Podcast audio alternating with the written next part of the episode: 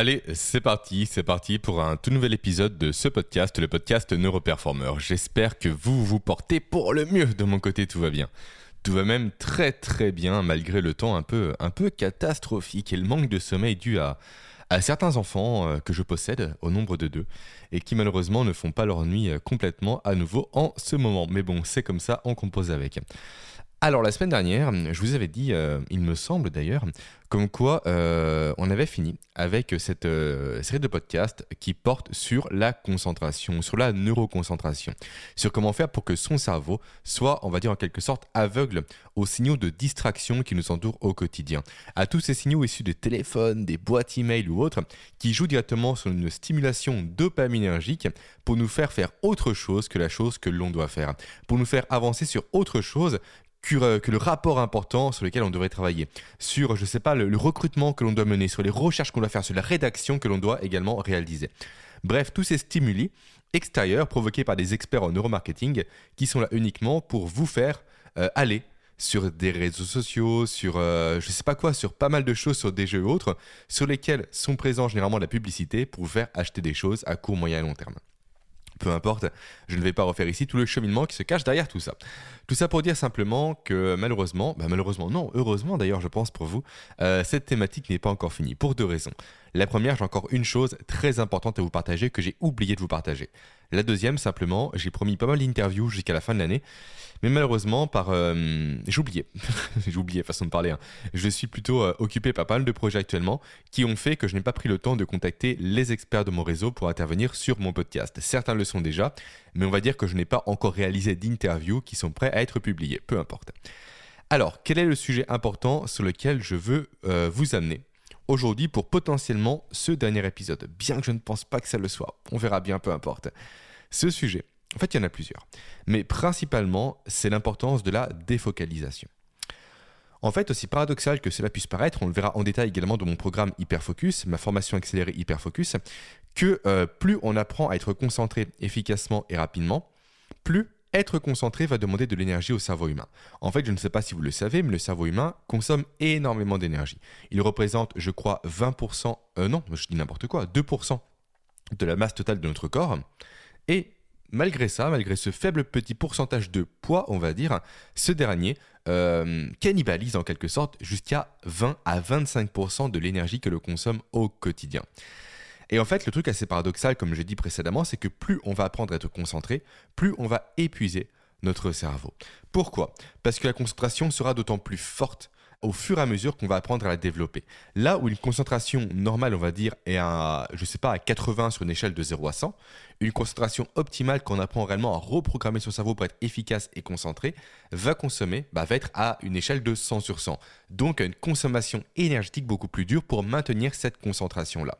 Et c'est pourquoi, dans la concentration, il est super important de s'accorder régulièrement, et on verra après ce que j'entends par régulièrement, des phases de défocalisation, des phases de déconcentration volontaire, où on va en quelque sorte débrancher notre cerveau pour lui faire économiser de l'énergie. Et là, ça fait écho directement à une loi du temps, euh, malheureusement, j'ai oublié son nom, peut-être que c'est la Borite, je suis pas sûr, peu importe, qui dit simplement en fait que la, en fond, plus le de travail est long en quelque sorte, plus la performance décroît jusqu'à atteindre un stade de productivité négatif. On est en plein dedans là. Concrètement, plus vous allez réussir à être concentré, plus vous allez être efficace. Mais au bout d'un certain temps, la consommation énergétique induite par votre cerveau va être tellement grande, tellement importante que vous allez arriver sur un rendement qui va être décroissant si vous ne vous accordez pas suffisamment de pause, de défocalisation. Maintenant, question, qu'est-ce qu'une bonne pause? Parce que faire une pause comme le font la majorité des personnes uniquement en étant sur leurs emails, en téléphonant à des clients, en, en je sais pas, en programmant des projets, notamment tout simplement en pensant boulot, eh bien ça ne fonctionne pas. Ce n'est pas une bonne pause. Ce n'est pas une pause qui va permettre au cerveau humain de se déconcentrer et réellement de couper ce, flux, cette consommation importante d'énergie qu'il est en train justement de brûler. Et là, ça fait que directement à, un coaching que j'ai actuellement avec euh, une de mes clientes, Marie-Flore, je te passe le bonjour si jamais tu m'écoutes, où on a vu ensemble justement comment se défocaliser efficacement. Et c'est de mon échange avec Marie-Flore réellement bah, qu'a émergé cette idée-là, ce concept en plus que je voulais vous partager de défocalisation. Du coup, l'idée c'est laquelle? C'est de faire une pause durant laquelle vous n'allez pas penser au travail. Ça paraît compliqué, ça paraît dur et ça l'est. Pourquoi? Parce qu'on est réellement câblé au niveau mental, et ça, ça porte un nom, c'est l'effet Zeigarnik, qui fait que lorsque l'on va arrêter une tâche généralement non finalisée, typiquement un projet en plein milieu, pour prendre une pause justement pour se défocaliser, eh bien, tant que cette tâche ne sera pas finalisée, elle va rester ouverte dans notre esprit. C'est un peu comme une tâche de fond sur un ordinateur qui va rester constamment en mode je tourne, je fonctionne, etc. et qui va pomper de l'énergie à l'ordinateur. Et à nouveau, le cerveau humain est codé comme ça. L'effet Zeigarnik, en fait, vient simplement d'une scientifique qui vient de je ne sais plus quel pays de l'Est, mais peu importe, on s'en fiche, qui euh, a remarqué en fait tout simplement que les serveurs au restaurant, lorsqu'ils prenaient une commande, retenaient la commande complète d'une table jusqu'à simplement finaliser la commande, ou dès lors qu'ils posaient typiquement, on va dire, le café de la personne qui a commandé le café en question, automatiquement, la, personne, le, serveur, pardon, oubliait immédiatement la commande en cours. Autrement dit, dès lors que le tiroir est fermé, dès lors que la tâche est clos ou close, non, ça c'est la maison, ça je pense. Bref, dès lors que la tâche est terminée, automatiquement euh, le cerveau oublie. Simplement, il oublie complètement la tâche en question parce qu'elle est finalisée, parce qu'il n'y a plus réellement de but pour lui, il n'y a plus de récompense à obtenir en quelque sorte. Sauf que malheureusement, quand on travaille en continu euh, aujourd'hui au travail, lorsque l'on va s'imposer une pause en quelque sorte, parce que souvent on se l'impose plus qu'on ne la prend, plus par obligation que par plaisir de la prendre, et ça on en parlera un peu après, euh, on va laisser les tâches en suspens. Ce qui va donc maintenir cet effet Zeigarnik, qui va faire que le cerveau ne sera pas réellement en pause, il va encore penser au travail. Ce qui va donc créer une consommation à nouveau importante d'énergie, et non pas cette défocalisation nécessaire pour se reconcentrer à nouveau efficacement par la suite, sans avoir cramé toutes ses réserves d'énergie. Donc comment on fait? Et c'est là que ça boucle avec Marie-Flore, ma fameuse cliente.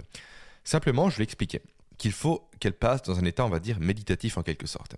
Et là, j'entends dès à présent les lever le bouclier, la méditation, c'est chiant, j'ai essayé, c'est compliqué, c'est pas pratique, pensez à rien, c'est pas possible, etc. Et oui, alors là, je ne vais pas vous, vous contredire parce que je suis pareil. Je dis pas que la méditation n'a pas des bienfaits, elle en a plein, très clairement. C'est prouvé par la science comme quoi c'est très efficace pour la concentration notamment. Mais quand on fait la bonne méditation, on va dire, euh, comment dire, que pour chaque but, il y a une forme de méditation différente.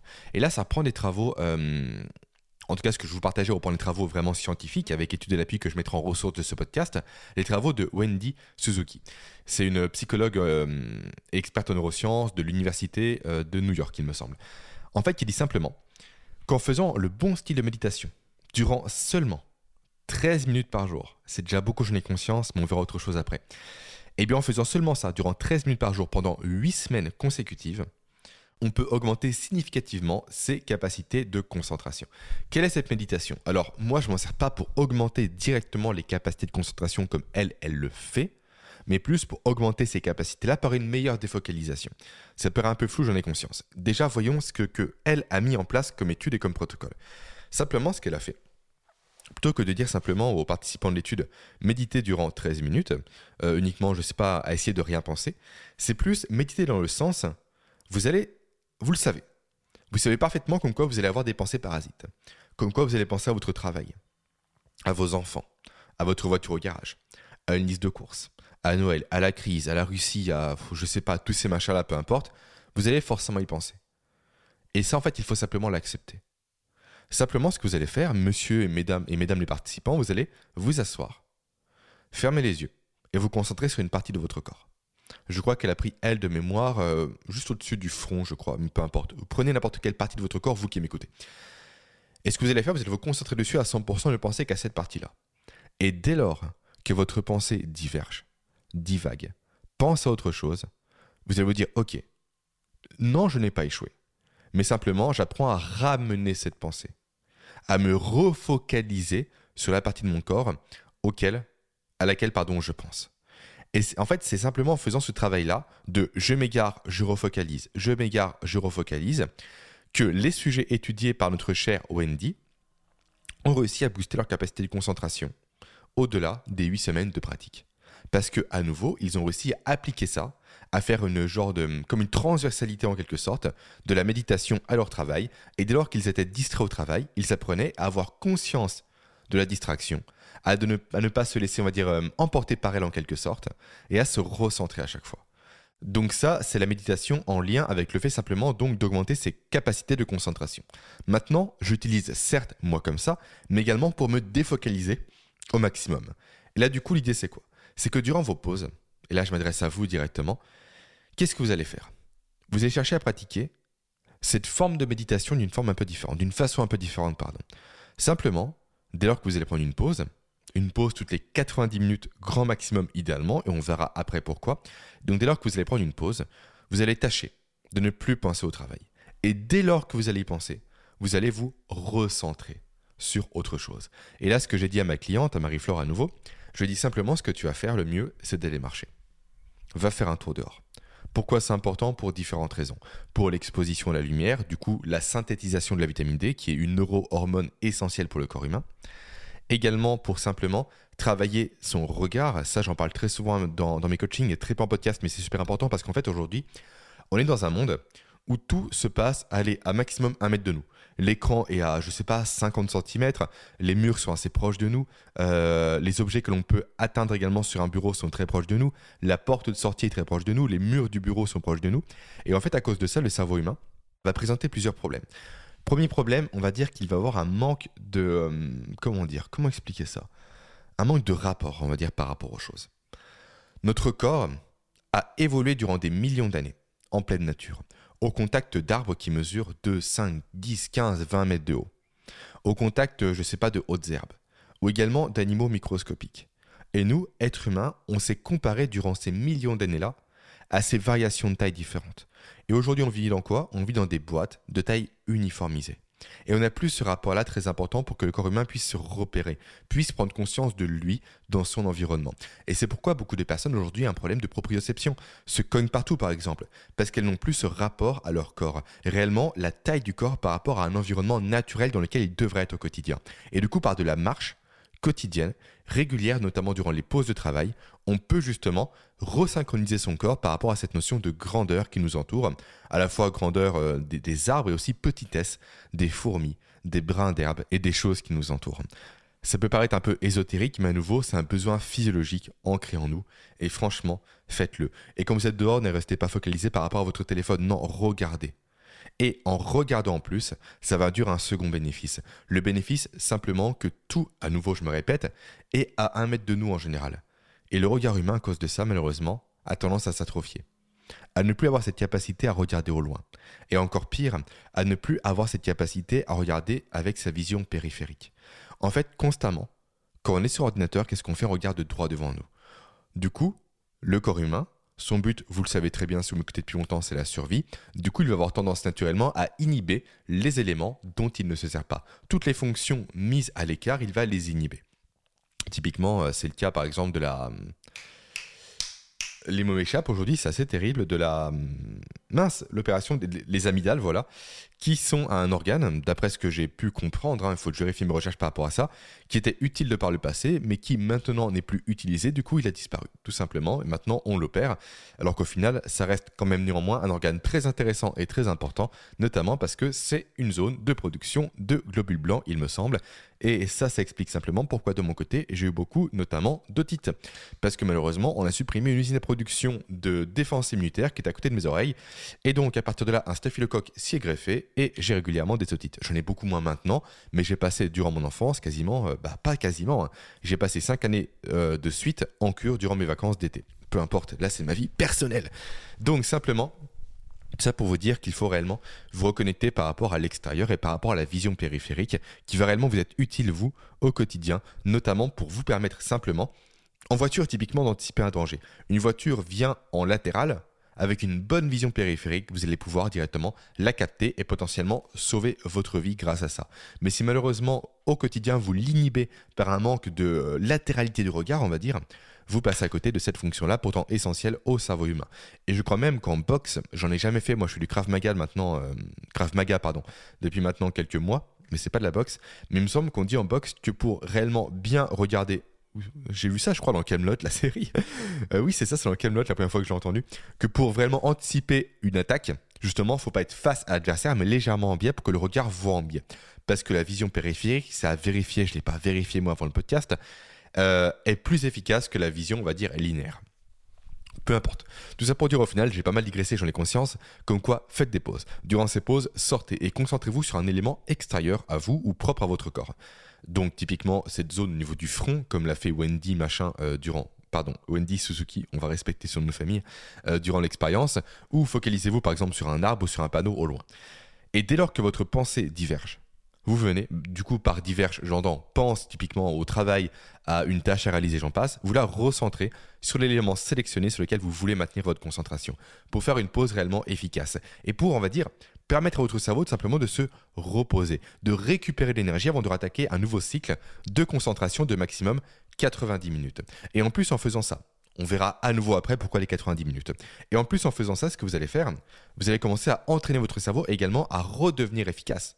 Parce que rappelez-vous l'expérience menée par Wendy Suzuki, en faisant ce travail de reconcentration, de refocalisation régulièrement, on entraîne notre cerveau à simplement rester euh, comment dire, euh, fixé par rapport à une tâche déterminée. Là, c'est pas une tâche du travail. Là, c'est une tâche qui sert à nous défocaliser, mais au final, le processus reste le même. Et du coup, vous allez commencer à échauffer votre cerveau pour la prochaine session de motivation. Parce que, de motivation, n'importe quoi, de concentration. Parce que la concentration, euh, en fait, il y a beaucoup de programmes sur le sujet sur Internet. Euh, je crée le mien actuellement, donc je, vais en faire partie. Mais dans tous ceux que j'ai vus, il y a une erreur. En tout cas, c'est pas une erreur. Je pense que c'est un bel angle marketing d'enfoiré en quelque sorte. Et pardon pour le côté enfoiré. Il y a vraiment l'angle en se disant, grosso modo, grâce à ce programme-là magique, sur X semaines, vous allez réussir à vous concentrer comme jamais en un claquement de doigts. Ça, ça ne marche pas. Ça, c'est un mensonge. En fait, c'est comme pour la musculation, comme pour le sport, la concentration demande une phase d'échauffement. Parce qu'en fait, quand on est concentré, ça notamment, ça stimule, pardon, ça nécessite la production, voilà, de nombreuses hormones dans le corps humain et notamment la production de, nombreux euh, neurotransmetteurs. Et là, je pense notamment à la noradrénaline, qui est très importante en termes de concentration, ainsi que la dopamine. Et si ces éléments-là ne sont pas présents, vous ne pourrez pas être concentré pleinement. Et ces éléments-là ne sont pas présents en un claquement de doigts. Il faut les échauffer à nouveau. Du coup, par cette notion de refocalisation constante lors de votre marche ou autre, pour vous défocaliser, donc se, se euh, refocaliser pour se défocaliser, vous avez compris, je pense. Ça part un peu en live aujourd'hui. Hein. Bref, vous allez commencer à échauffer votre cerveau pour la prochaine session de, de, concentration. Session donc qui devra durer grand maximum 1h30, ce qui fait entre 2 et 3 sessions par jour grand maximum. Pourquoi 1h30 Parce que simplement le corps humain, Là, j'ai pas les études par contre euh, à portée de main. Euh, donc, le corps humain, simplement, il est calqué sur plusieurs rythmes. Le rythme le plus connu, c'est le rythme circadien, le rythme de l'alternance entre le jour et la nuit, dont je parle très souvent, avec principalement l'induction de la production des hormones spécifiques au jour et à la nuit, que sont respectivement le cortisol et la mélatonine. Mélatonine en fin de journée pour provoquer le sommeil et cortisol en début de journée pour provoquer l'éveil notamment. Et en fait, il y a d'autres rythmes qui existent. Donc là, le rythme circadien est à l'échelle de 24 heures, mais également, il y a des rythmes infradiens et ultradiens. Et parmi euh, ces rythmes-là, on va s'intéresser principalement, nous, ici, au rythme ultradien qui dure justement 90 minutes rythme justement qui est propre à la capacité du cerveau humain à se concentrer. Parce que dès lors qu'il va changer de rythme, de phase en quelque sorte, automatiquement il va avoir tendance à lâcher en quelque sorte. Automatiquement il va avoir tendance à arriver au bout d'un cycle. Et pour qu'un cycle nouveau recommence, il faut une interruption. C'est logique. Et c'est pourquoi 90 minutes est une très bonne base pour réellement maintenir une concentration. Au-delà, c'est très compliqué.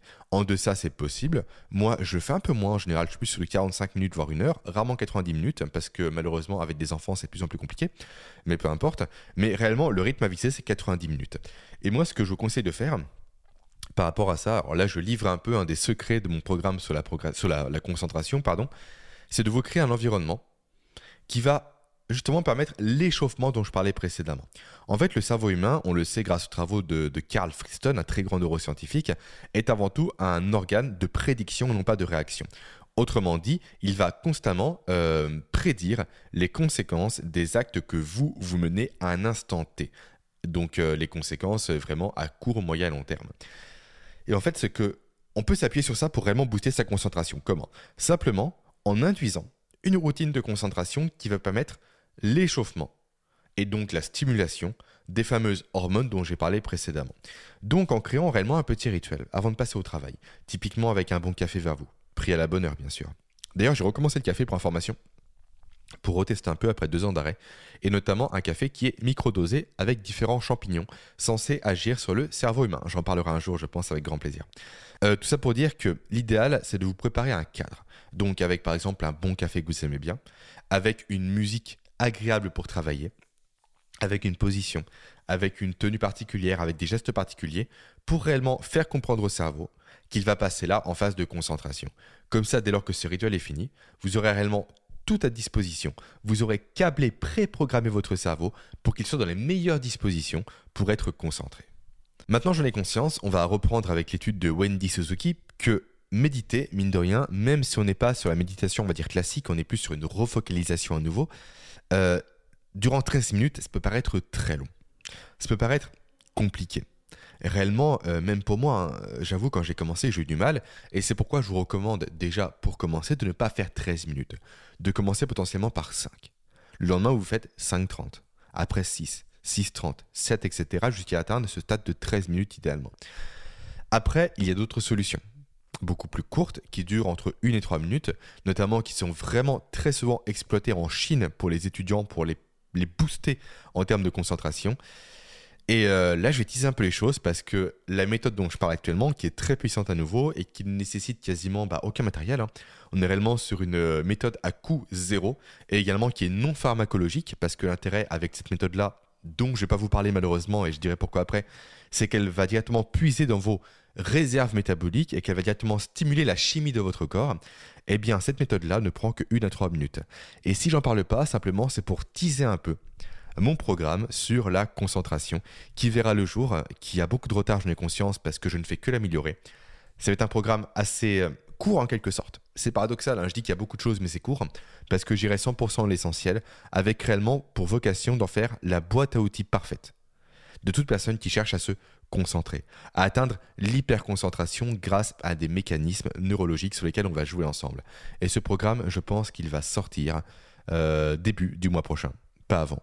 En tout cas, je pense qu'il va être juste exceptionnellement génial.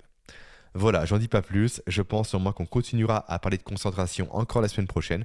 Et après, logiquement, on devrait enfin enchaîner avec mes invités spéciaux pour euh, bah, finir l'année ensemble en beauté, accompagnés d'experts de différents domaines qui pourront vous partager leurs connaissances, leurs compétences pour vous aider à atteindre un super niveau de productivité et de performance, non pas par des outils miraculeux, magiques et des protocoles fabuleux, mais par des choses qui jouent sur la physiologie de votre corps, sur le fonctionnement de votre cerveau et sur le respect de votre santé. Allez, maintenant je vous laisse et je vous dis à la semaine prochaine. Ciao